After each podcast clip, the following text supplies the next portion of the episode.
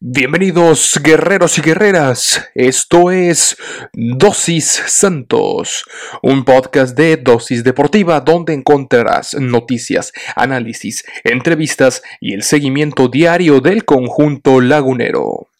Yo soy Juan Carlos Flores Turrubiates y diariamente te administraré tu dosis Santos. Recuerda que puedes sintonizar nuevos episodios de lunes a viernes a través de Spotify, Anchor FM, Apple Podcast, Google Podcast, Breaker y Radio Public. Sin más que agregar, comenzamos.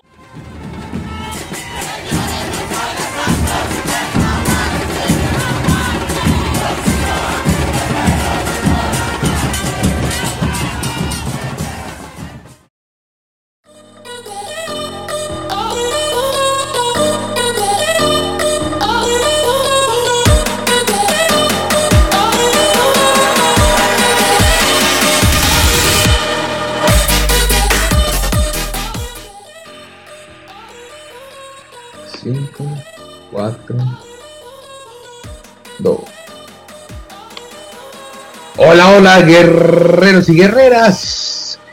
Llegó el momento de un episodio más correspondiente a este lunes 12 de abril. Partido donde analizaremos si otra derrota más para los laguneros. Derrota que pesa, derrota que duele. Pero, pues, híjole, se aprietan las cosas. Básicamente Santos Laguna ya no tiene margen de error el profe Almada va a tener que maniobrar y tratar de recuperar todas sus piezas en la parte final del calendario, aprovechar los dos juegos en casa que le quedan y tratar de no perder en la en la en la, en la visita que le queda al que es contra el conjunto del Pachuca uno de los juegos y al mismo tiempo esta noche rezarle al Pachuca y apoyar al Pachuca, por así decirlo, ya que de Puebla si gana hoy su partido eh, se colocaría en cuarto lugar y Santos bajaría al quinto lugar en la zona de repesca, que es algo que no eh, debemos de permitir. Prácticamente eh, ya no aspiramos, estamos lejos de alcanzar a los rayados, los rayados que van creciendo en franco ascenso, una América que está intratable,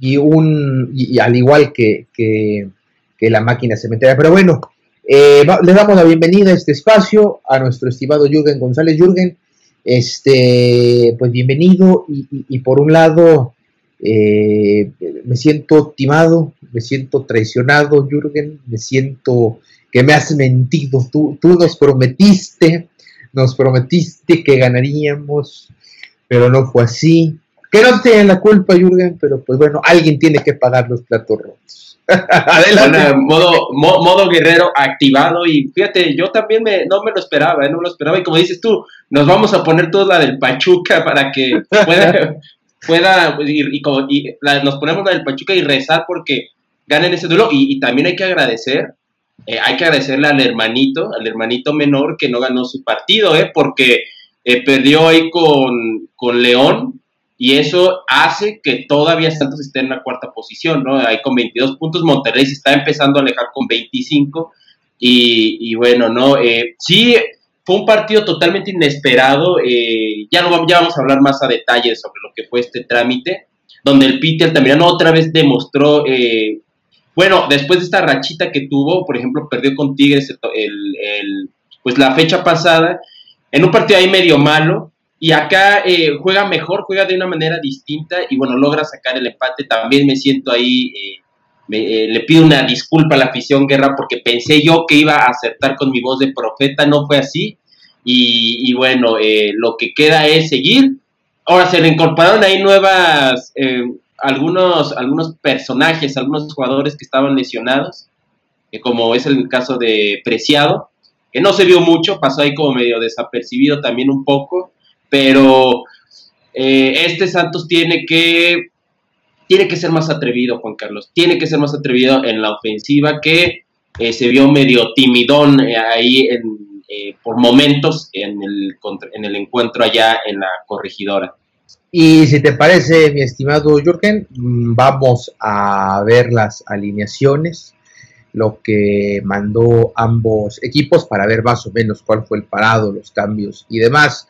Eh, sobre todo para nuestros estimados guerreros que nos escuchan fuera del país, eh, fuera de, México, que sabemos que hay eh, bastantes, a los que les mandamos muchos saludos. Pero vámonos con el equipo de casa en esta ocasión, en el Estadio Corregidora, bellísimo recinto para la práctica del fútbol, allá en la ciudad de Santiago de Querétaro, por supuesto. Gil Alcalá en la portería, línea de cuatro con Antonio Valencia, este buen jugador, por supuesto, que no ha tenido buena regularidad, pero bueno, hoy estuvo presente como titular.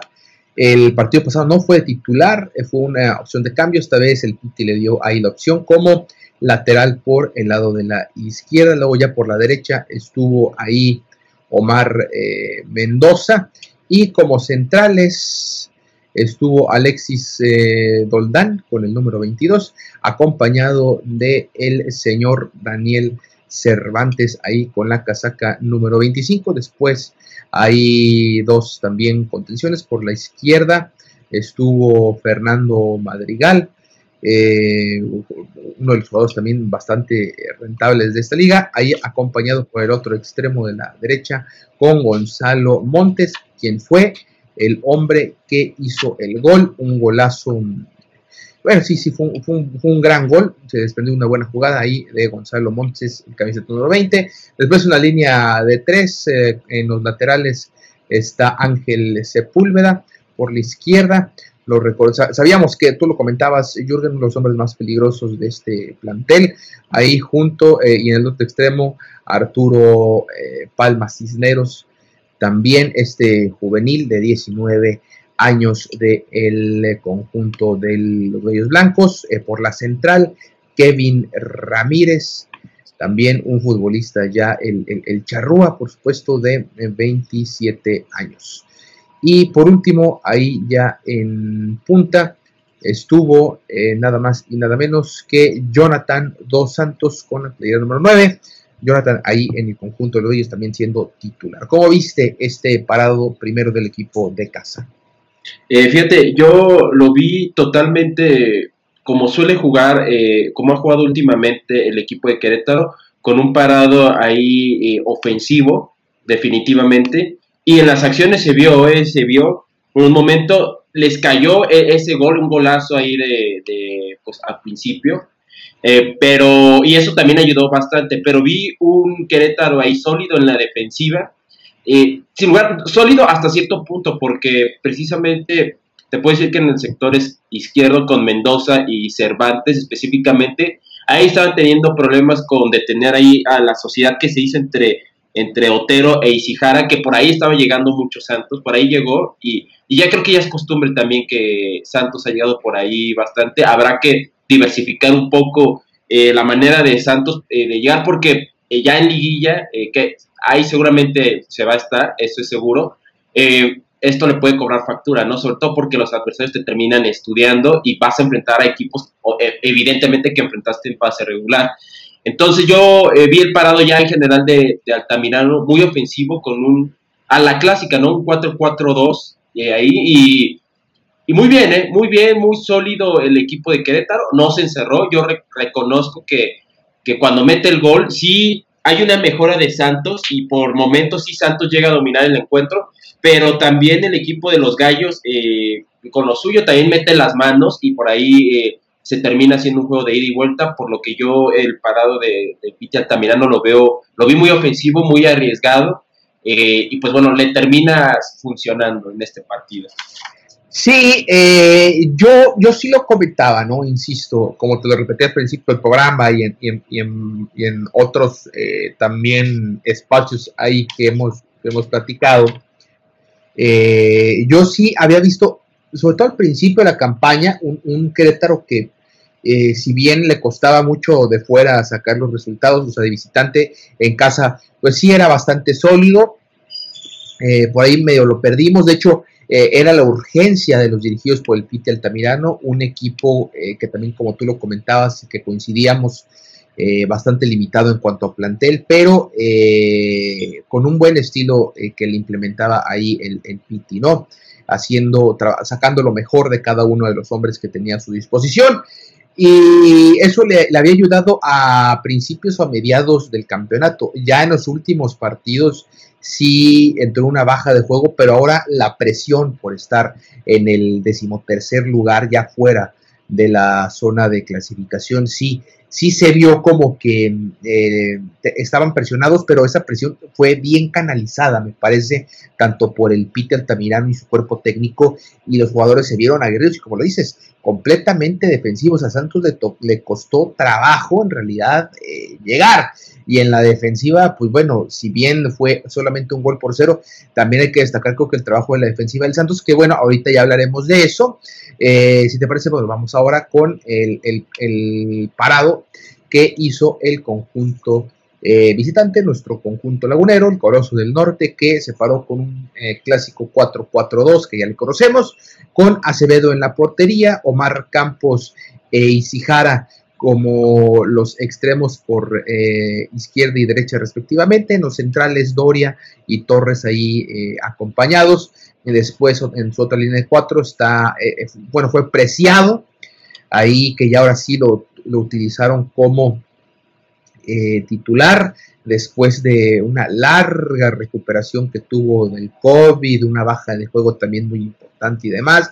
Estuvo varios rato en la sub-20, bueno, y ahora sí se ganó su titularidad. Bueno, no sé si la ganó o se la dieron, pero bueno, eh, estuvo como titular y por el otro extremo Otero, ese sí que se ha ganado la titularidad a pulso. Y como central estuvo, estuvo Gámez y Cervantes, Cervantes que tuvo un gran juego, eh, me parece, tuvo un gran juego por ahí, eh, se animó de larga distancia en varias ocasiones, casi, casi encuentra el gol, pero no pudo. Y dos puntas, Santiago Muñoz y Beto Osejo. Por ahí se me pasó, creo que Edgar Gámez, nada más ahí mencionar, acompañado de Alan eh, Cervantes, mi estimado Sí, fíjate, yo también destaco, eh, Alan Cervantes tuvo muchísimo, muchísimo sacrificio. Para mí, dos de las mejores parejas de contenciones, lo he dicho, la primera, o, más bien, las, las que para mí son las dos destacadas eh, parejas de contenciones son, una es la de, pues la de Pedro Aquino y Richard Sánchez con el América, y la otra, Gorrearán y Cervantes, ¿no? Ahora no estuvo Gorrearán, pero se vio totalmente aquí, sé que Cervantes tomó esa batuta en ese sector, eh, Juan Carlos, y lo vi desgastado, desgastadísimo de esos desgastes que ves en un jugador que va, sube y baja, sube y baja. Cervantes yo creo que es uno de los jugadores que le podemos dar una calificación ahí eh, aprobatoria, una buena calificación, porque ahí, como dices tú, ¿no? Por ahí termina intentando un tiro de larga distancia, eh, termina ahí dándole algunos balones a Osejo, a Otero, eh, también ahí participando junto a Ishihara también. Eh, y, totalmente fue un jugador que a mí me, encantó totalmente lo que vi en él, ¿no? Desafortunadamente no fue, no fue suficiente. Y ya con respecto a la defensa, ahí hubo algunos errores, ahí algunos errores. Fíjate, con Acevedo, Juan Carlos, en una de las jugadas, ahí raro en él, eh, muy, muy raro en él, es un, es un portero muy estable, ¿no? En sus balones, que tiene las manos muy estables, por decirlo de alguna manera. Por ahí logra, eh, se le va el balón de las manos y, y por ahí logra, pues, generar, hacer que, eh, poner en riesgo, mejor dicho, su área. Y lo vi ahí medio, digo, nadie es perfecto. Y, y este es uno de los partidos donde sí vi a ve un poquito más inseguro. Digo, no, no es que tuvo una noche para el olvido, no, tampoco pero sí le vi eh, ciertas cositas que no le había visto, detalles que no le que no es común en él. Seguramente para el partido, que por cierto es un partido bravo el que viene contra el equipo de los Diablos, eh, seguramente ahí lo vamos a eh, va a seguir siendo el Acevedo que Dios. Pero lo que voy es de que este, este partido sí lo vi, y en general ahí a la defensa, por ejemplo, a Torres también lo vi ahí me, distraído con ciertas faltas de concentración, algunos de DTs en la defensa. Entonces, eso también propició a que el equipo de Querétaro tuviera más claridad al área en el área, ¿no? Por ejemplo, eh, algo que vi más o menos como al minuto 19 es que el Santos, por ejemplo, llegaba ahí a tres cuartos de cancha, ¿no? Pero le faltaba esa generación, es lo que falta, ¿no? Falta como cierta creatividad, una creatividad que ya sí se venía, sí venía faltando, pero no pero aquí se le, se, le falta más claridad, se nota para mí la ausencia de Gorrearán, por ejemplo, en ese, en ese, en ese sector, que es un jugador que proveía de balones eh, y, de, y de pases interesantes a los delanteros. Y a Santiago Muñoz, que también lo vi, eh, pues sí, intentando y todo, pero no lo vi tampoco, eh, no tuvo, no fue su día, vamos a decirlo así. En parte también reconocerle el trabajo defensivo del equipo de Querétaro, ¿no? Pero en general, sí hay algunos puntos que hay que señalar y en, este partido y que seguramente Almada los está, los está estudiando ahí porque sí hubo algunos errores que, pues que costaron eh, en parte la derrota, Juan Carlos.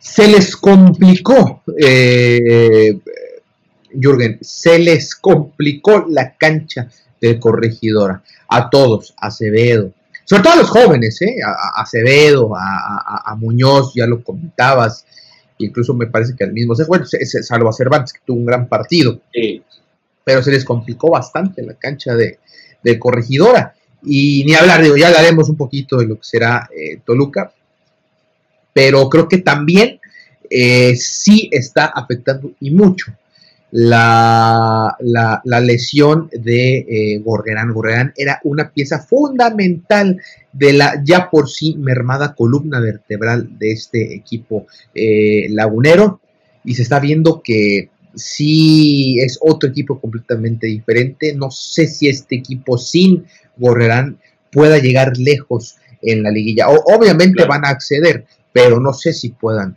llegar eh, lejos sin Fernando Gorrerán y otros nombres también por ahí importantes. No destacar eh, también eh, la, digo, porque después de la tormenta, podremos llamarle, viene la calma, pero pues aquí la tormenta sigue porque hablábamos o, hablamos más bien de un plantel joven, sí, lo hemos dicho, lo hemos mencionado. de hecho, creo que todavía se vale, o no sé, no es que se valga que fallen, pero hay que entender también, por ejemplo, en el caso específico de Acevedo, estas fallas que puede tener, que sí, se le pueden complicar porque es su primer torneo en primera división, entonces es la primera vez que visita y que está con la presión de cada una de las canchas de la primera división, entonces sí es, es como que eh, se, está, se está probando todavía en cada una de las canchas y lo ha hecho bien. Entonces me parece que los errores que tuvo en esto que se ven no afectaron tanto en el marcador directamente, también porque van con un golazo. Y, eh, insisto, es un equipo disciplinado, es un equipo que mentalmente lo, estábamos viendo bien, a lo mejor hoy sí estuvo distraído, pero fíjate nada más cómo son las cosas. Eh, con esta noticia que sale el día de hoy en varios portales, donde a Diego Valdés, quien está en recuperación por una lesión del, quinto metarciano, pues se le vio en un antro, sin respetar medidas eh, sanitarias. Esto, pues te digo, insisto, un día después, ¿no? Ahí en un tuit de arroba comarca deporte, menciona, ea, ea, ea, qué buen ritmo el de Diego Valdés bailando, ¿no? Este, pues yo creo que si ya está para bailar, pues me parece que también ya está para, para, para, para jugar. para bailar a los rivales, ¿no? Pues sí, para bailar, pues ojalá bueno fuera, cara, y que tanto faltase. Ahora, bueno, falta ver, digo, porque ya pasó, Jürgen también, no me acuerdo ahorita exactamente con quién, pero pues resultó que un video eh, que estaba en la playa de un jugador, este, pues resultó que era de hace un año. Entonces, o hace dos años, creo. Entonces, bueno, dices, bueno, habrá que deslindar responsabilidades pero pues también se suman los casos de Tigres, se suman los casos también del Gulit Peña, se suma a varios casos. No, del Guadalajara, por ejemplo. Del Guadalajara, del Cabecita Rodríguez también. Cabecita, exacto.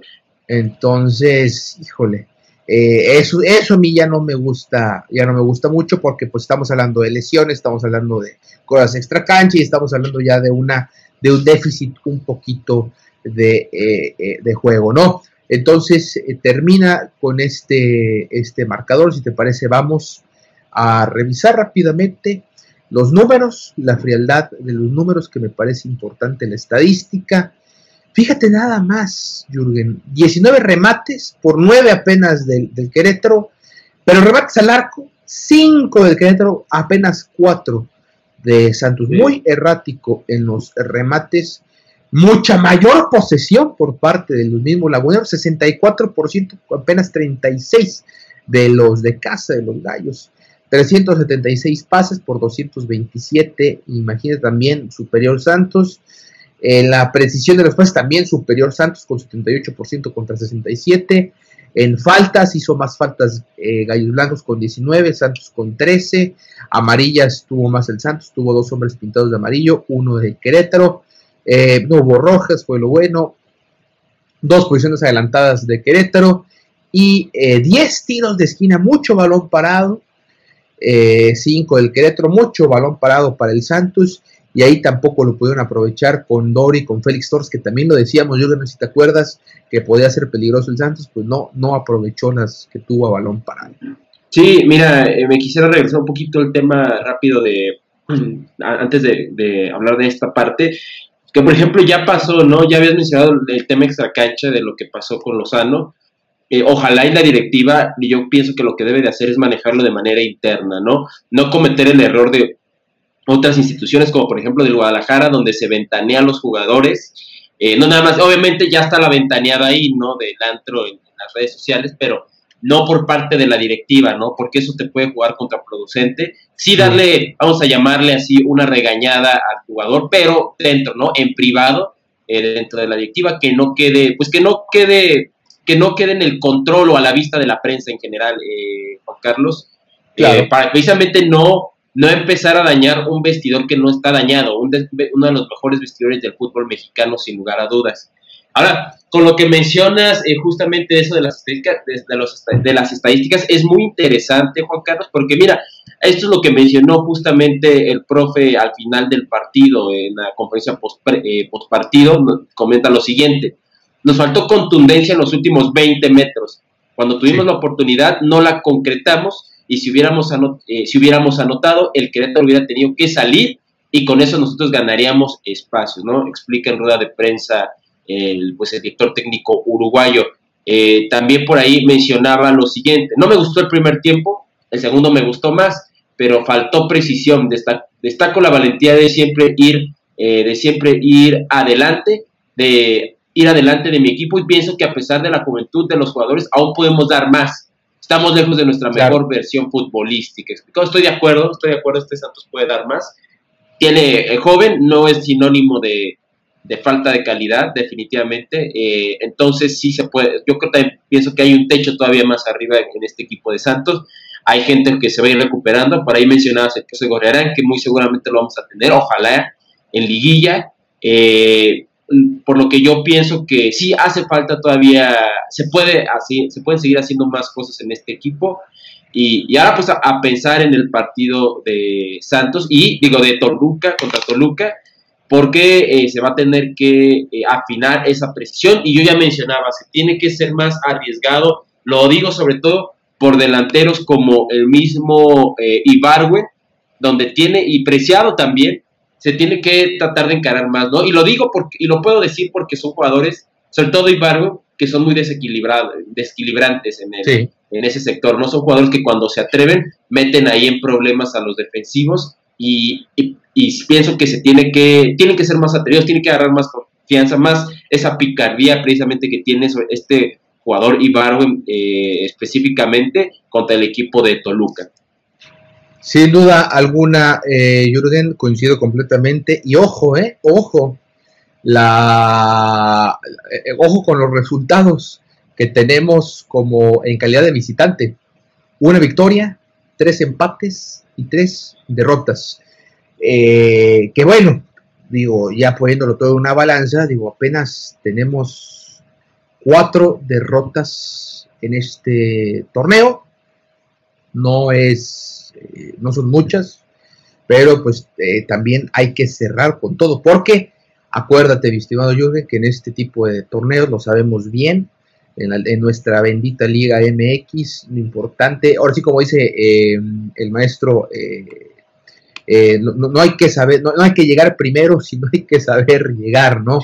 Si te amarras y al final cierras con todo, eh, vas eh, embaladito a la, a la liguilla y, sales campeón. Algo que sabía hacer, sabía en pasado, no sé si todavía se acuerde, el señor Ferretti, que ahí le metía ponche en las últimas 6, 7 jornadas, llegaba bien aceitadito y en liguilla, pues bueno, campeones en diciembre. Pero pues ahora pues, Santos lo ha hecho bien, bien en general, pero sí está muy, muy mermado en cuanto a las, a las victorias. Y bueno, vamos a ver cuál es el calendario, Jürgen, si te parece. Ah, bueno, pero antes de eso sí, sí quería eh, retomar eh, el, tema, no, no tanto de Gorrearán, pero sí, porque hay algo que me preocupa de, este equipo. Eh, no sé si, si, si recordaba, no, no, no, lo platiqué contigo, pero sí lo platiqué en este espacio de Dos y Santos, que el tema de Gorrarán, esta, esta lesión terrible que, se dio, eh, fue prácticamente, eh, Gorrarán era uno de los hombres que más minutos tenía, era de los que habían tenido hasta ese momento todos los minutos en primera división. De hecho, aparecían las estadísticas mismas de la Liga MX. Y el tipo de lesión que tuvo, esta ruptura de las fibras musculares junto con el tendón del aductor largo, se da generalmente en deportistas de alto rendimiento debido a la sobrecarga de trabajo que tenían. Entonces ahí me parece un tema delicado, sobre todo con Cervantes. Cervantes es un hombre que hay que cuidar en estos momentos y, tal como lo comentabas, es un hombre que ha entregado y que ha dado lo mejor, que siento que incluso puede llegar a pasar algo similar, esperemos que no, esperemos que, la, que el área de inteligencia deportiva de Santos Laguna esté haciendo mejor su trabajo y, pues por ahí eh, si tienen, eh, manejan muchos, muchas cuestiones de porcentaje de trabajo, niveles de carga, sobrecarga de los jugadores, Esperemos que se pongan las pilas en eso y le den descanso a los que tienen que eh, trabajar y que jugadores como Preciado, como, como Ibarwen y como Isijar incluso, el mismo Charalo Rantia, eh, el Muito, eh, el Muito Aguirre y, demás que pues han tenido también una ligera baja de juego o no han mostrado su mejor versión de ellos, también pues entiendan que esta es probablemente sea de las pocas oportunidades que pueden tener de demostrar que también son parte y pieza importante de este equipo para eh, pues generar peligro, ¿no? Y, que no, que no, que, se, ahora sí que no se vea la necesidad de, tener a hombres como eh, Gorrarán o, o, o, Brian Lozano y, demás. Sí, eh, concuerdo, fíjate, es, es, muy interesante lo que mencionas de con respecto a la lesión. Habría también que decirle a, a lo que es el área pues de a los que son a los que están a cargo de la pues del ejercicio de la condición física a los a los preparadores físicos mejor dicho del equipo de Santos eh, porque sí es y no sé si también por ahí se tenga que cambiar sea un tema ya que estamos hablando de esto Juan Carlos y estamos compartiendo estas pues estas ideas esto esto que estamos viendo precisamente y también sea un tema también de poder cambiar hasta cierto punto el parado táctico que no lo creo pero lo digo porque eh, precisamente son jugadores y además son posiciones, ¿no? Ya sabemos que la contención siempre es una posición en donde el jugador se desgasta, se va a la ofensiva eh, muchas veces y también muchas veces aporta a la ofensiva eh, y son jugadores recuperadores, ¿no? Que están ahí, les toca ahí los, ahora sí que como lo dicen vulgarmente, los trancazos a veces en esa, pues en esa área. Y sí, ojalá y no sea en el tema de Cervantes, porque ya lo mencionabas y Cervantes terminó agotadísimo, ¿no?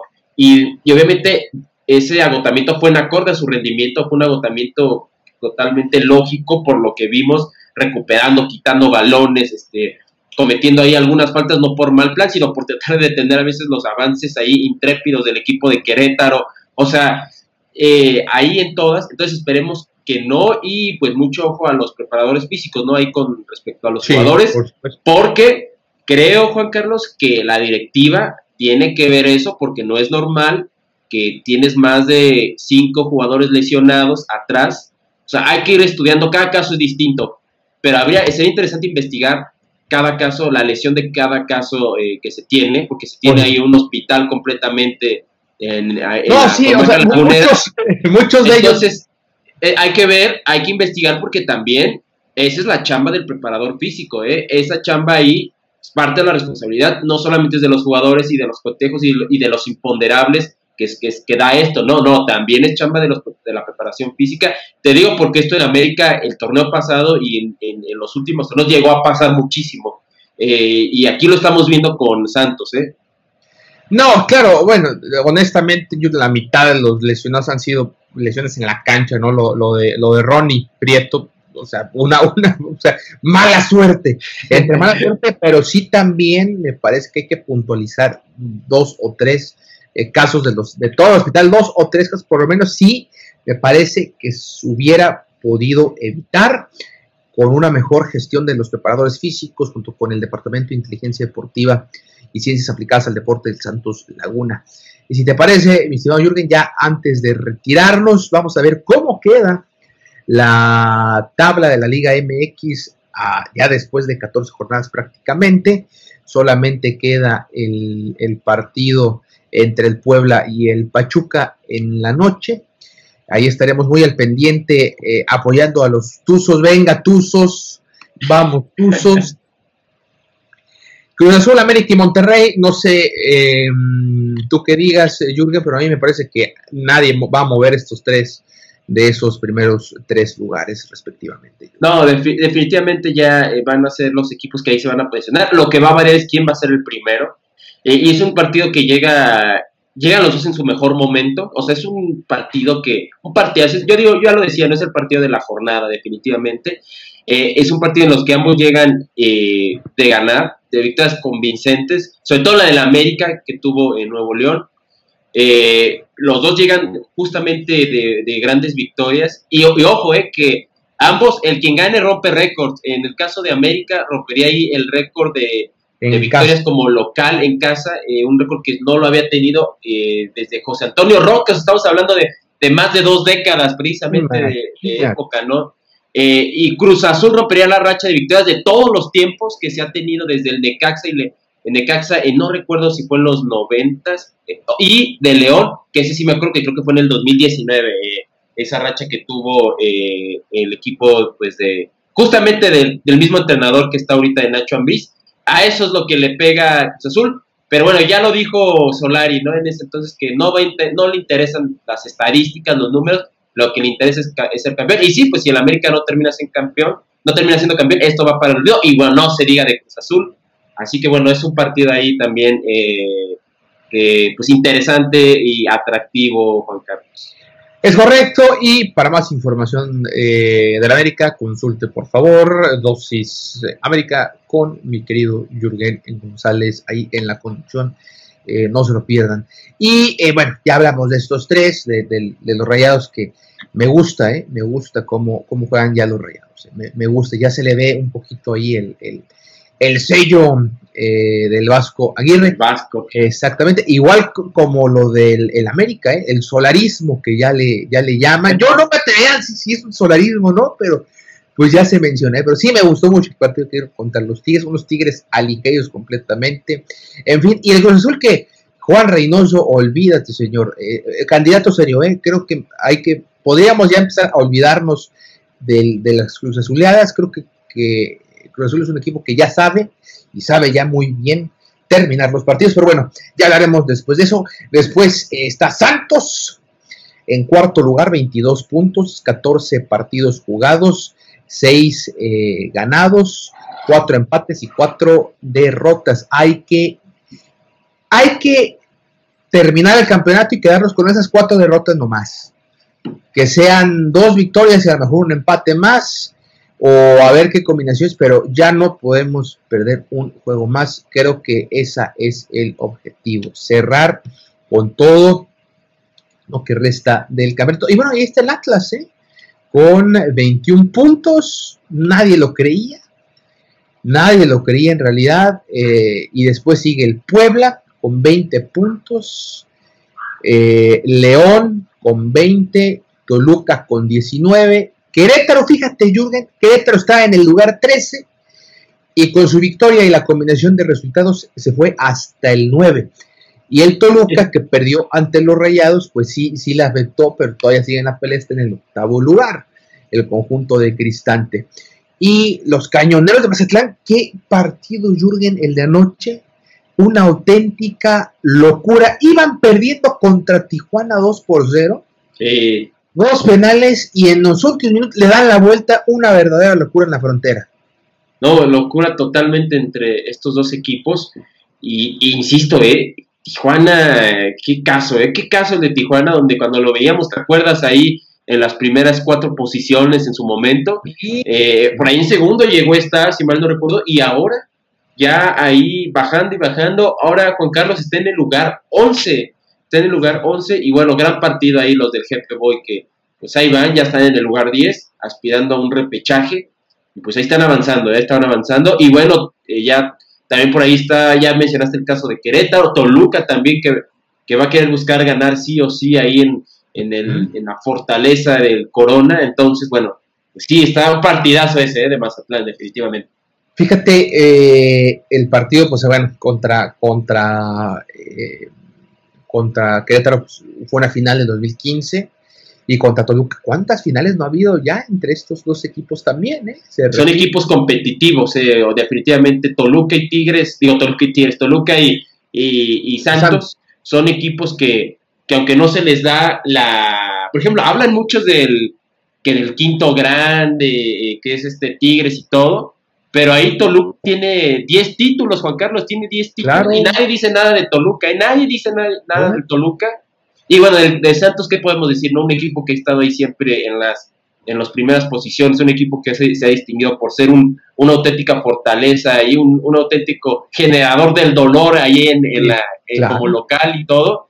Eh, dos equipos muy interesantes, de los equipos más regulares, de, sin lugar a dudas, de la historia en los torneos cortos, Toluca y Santos va a ser un partidazo definitivamente. Efectivamente, Jürgen. Eh, y bueno, Tijuana, insisto, en el lugar 11.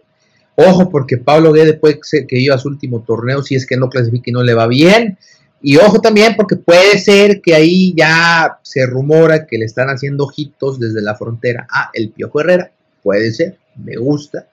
Pero bueno, eh, Pumas también, que es dormidísimo. Los Pumas van ahí están en el lugar número 12 con 16 puntos. Y luego los Tigres con 15, una verdadera vergüenza. Eh, ya Peter no quiere ni, dar entrevistas, ya muy apenas quiere grabar los episodios de Dosis Tigres, van ni hablar de este equipo. Jürgen, me parece que los días de Ferret están contados. Sí, no, definitivamente lo, lo platicamos con Peter precisamente en el episodio que se tuvo entre Dosis Tigres y Dosis América. Y ya mencionaba que ahora sí parece, ahora sí parece, porque no, se, no ha renovado contrato Ferretti, no ha renovado contrato y pues estos resultados no ayudan mucho que renueve el contrato, ¿no? Eh, eh, el entrenador brasileño. Entonces, híjole, yo veo a unos Tigres, yo creo que sí van a calificar, mi pronóstico es que sí van a terminar calificando a repechaje, al menos, pero eh, totalmente una vergüenza para el plantel que tiene, para la inversión que se hizo, eh, una vergüenza que estén ahí en el lugar 3 definitivamente es, es, una vergüenza para, el plantel, es una vergüenza para bueno, los Tigres internacionales ya que tanto decían, pues ahí está. Eh, Pachuca y Guadalajara, 14 y 15. No sé, honestamente no sé si tengan, eh, si les alcance el gas para clasificar y si les alcanza el gas, no sé si tengan para hacer mucho, yo creo que no.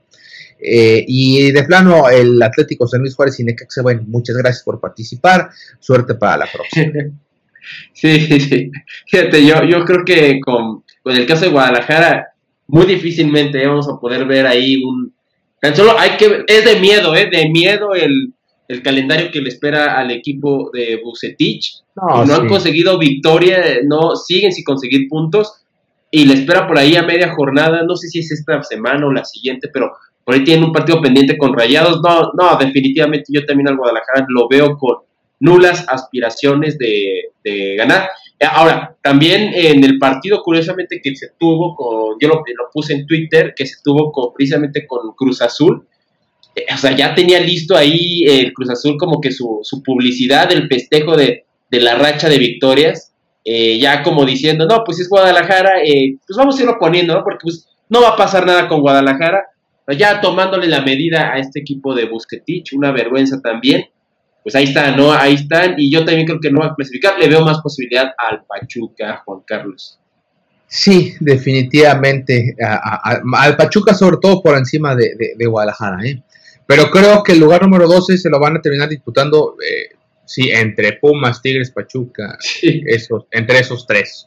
Yo creo que. Válgame Dios, ¿eh? va a estar va a ser una carnicería ahí, y porque, sobre todo porque está Tigres ahí el que, que va a querer pelear ese puesto. Claro, claro, va a ser el que, el que se va a arrebatar ese lugar número, número 12, ¿no? Este, pero bueno, Eh, yo creo que Chivas lo que debe hacer es ir a Mauri. Yo creo que debería de estar ya pensando en quién va a traer, si un técnico sudamericano, si un técnico europeo, si el regreso de, Almeida, perdón. En eso tiene que estar pensando, ya no importa cómo termine el maldito calendario para las Chivas, porque igual si clasifican van a dar pena eh, este equipo. Y una tristeza porque a mí que me encanta, me, encanta, o sea, yo sigo con ese Rey Midas, pero ya de eso yo ya, ya quedó, quedó nada. No, hay, hay, veces que dicen, hay una frase por ahí que dice, ¿no? Que hay, hay, eh, pues hay cosas que no son para ti. No, no, no es así la frase, pero da a entender que, que hay, a veces hay cosas que no, no son para ti, ¿no? En la vida, y, seguramente a lo mejor esto aplica para Bucetich. El Guadalajara no es para Bucetich, con todo y su gran trayectoria que nadie se la va a quitar. Eh, ya, pues no, no se, no se le termina por cuajar y la que se le espera a la directiva si lo quieren eh, correr, eh, por, sobre todo por temas económicos de finiquito, eh, por ahí se, se, sabe que Guadalajara anda pagando ahí sueldos de entrenadores que se fueron, que no termina, entonces, híjole, la tiene complicada la decisión con Bucetich en Guadalajara, así que pues vamos a ver, vamos a ver, yo también, yo diría que a Mauri Vergara va a tener que, digo, los jugadores ahí seguramente van a tener que ya preparar maletitas para, para el verano, y, a Mauri pues eh, planear junto con Ricardo Peláez a ver qué es lo que, cuál es, qué, continuidad o qué, qué, se le va a dar a, qué, qué planes se les tiene a este proyecto. Exactamente, y bueno, ya para terminar, para finalizar, próximo domingo a las 19 horas, 18 de abril, Toluca contra Santos, ya lo mencionábamos, duelo difícil, duelo complicado, duelo de entre dos equipos, el cielo, ahora sí que el cielo y el infierno, ¿no? Eh, los diablos y los santos se enfrascan, eh, dos grandes planteles, creo yo, dos grandes equipos eh, que sí aspiran a hacer cosas interesantes, a pelear, creo, creo yo. Si bien creo que hoy los favoritos son Cruz América, Monterrey, y, y, por qué no, incluso el Puebla, ¿no? Depende de cómo cierre. Este. León sin duda alguna. Por eso sí, el, León. Eh, sí dije León, ¿no? O, qué dije? Creo que, sí, creo. Eh, por ahí te faltó, creo que León, pero Leo, sabemos que León ahí va a estar. América, Monterrey y León metiéndose yendo, son los favoritos, pero ojo con lo que pueda hacer Santos, ojo con lo que pueda hacer Toluca, sobre todo estos últimos eh, dos, porque también entre esos dos equipos, me parece, está ahí el, caballo negro, ¿no? Y bueno, y a lo mejor ya la Cenicienta por ahí, podría ser Puebla, podría ser eh, Cholo, lo dudo, bueno, Querétaro me, imagino yo, pero sobre todo si Puebla o, Querétaro, y ya los demás, pues bueno, es el relleno que debe de haber en esta liguilla, pero sí, va a ser un, duelo difícil. Hernán Cristante, que se enfrentó en todas esas, eh, en varias finales ahí también con Santos, el mismo Talavera, bueno, que ya no está Talavera en, en los eh, Diablos Rojos, pero, pero va, a ser, va a ser un gran duelo, ¿no? Un, equipo con veteranos como lo es Rubén Zambuesa, imagínate nada más que está, está teniendo un temporadón, y pues un Santos que seguramente con la afición puede, puede dar un buen eh, papel, pero ahora sí, insisto, no hay margen de error. Eh, ya veremos cómo le va al Santos en esta semana, a qué elementos incorpora y, cómo lo vemos trabajar, ¿eh? Y, todo este tipo de cosas también extra cancha que están saliendo, Jürgen.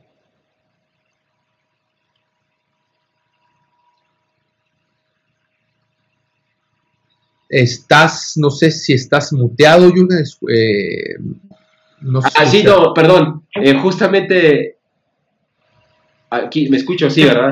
Te escuchamos, ahora sí. Ah, perfecto. Claro, no, sí, estabas muteado. No, fíjate, te decía que que justamente esta victoria va a ser muy interesante. Esta victoria tiene que ser, sí o se tiene que dar sí o sí, y va a ser muy importante porque es lo que le va a dar un envío anímico el ganarle a un rival como Toluca, eh, Juan Carlos.